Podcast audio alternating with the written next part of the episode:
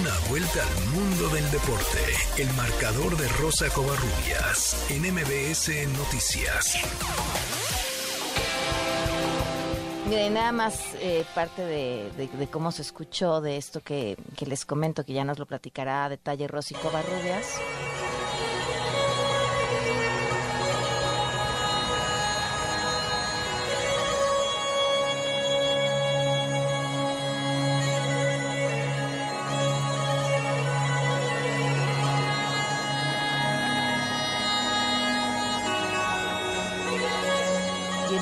Se alcanza a ver pues, esta imagen gigante de rescatista con un bebé en brazos. Rosy Covarrubias. ¿cómo estás? Buenas noches. Ya lo comentas, ¿no? En la Europa Conference League, un gran detalle por parte del Transport, una Transnord Tratón que está eh, a 700 20 kilómetros al norte de, de Gaziantep, que fue donde justamente se ubicó eh, pues eh, el epicentro, ¿no? El terremoto eh, allá en Turquía.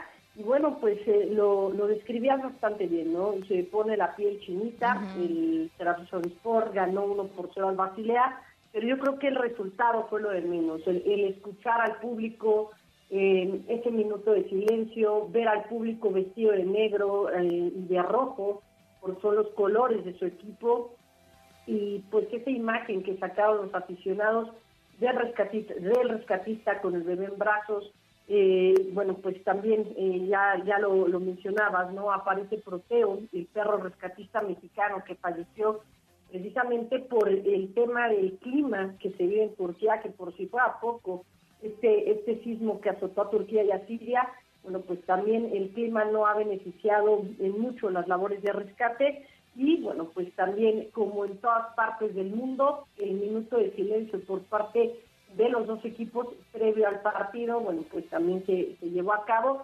Y ojo, estamos hablando que es la Conference League, que bueno, pues es como eh, la, el, el, torneo más importante de Europa es la UEFA Champions League a nivel de clubes. Después sigue la, la UEFA Europa League, que hoy también hubo actividad, y la Conference League, que podríamos decir que es la tercera división de, de o, la, o el tercer torneo más importante a nivel de clubes en Europa.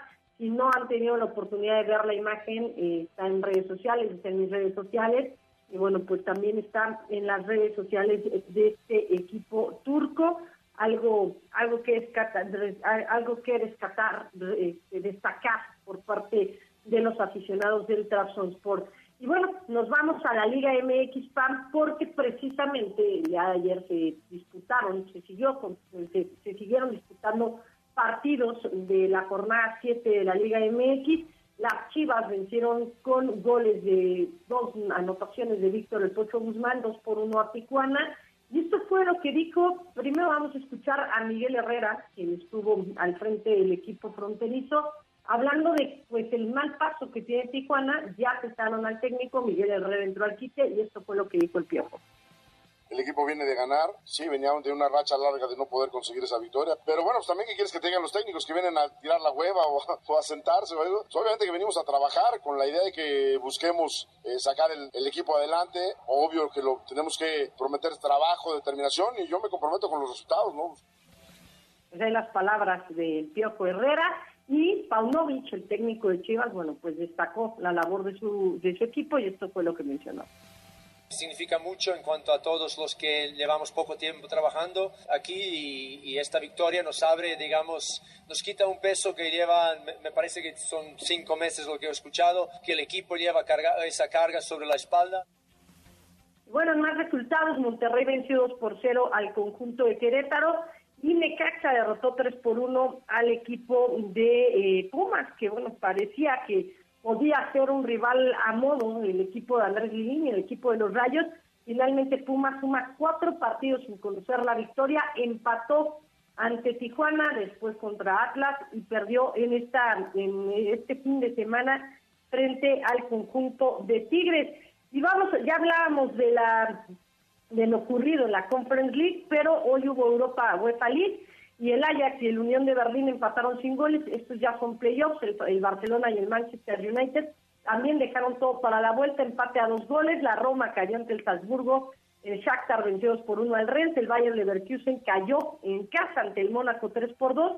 La Juve y el Nantes empataron un tanto y el Sevilla venció 3 por 0 al conjunto del PSV Eindhoven. En temas que tienen que ver con, eh, bueno, pues fútbol, pero este femenil pan el día de hoy arrancó la League Cup, este torneo que reúne a cuatro naciones.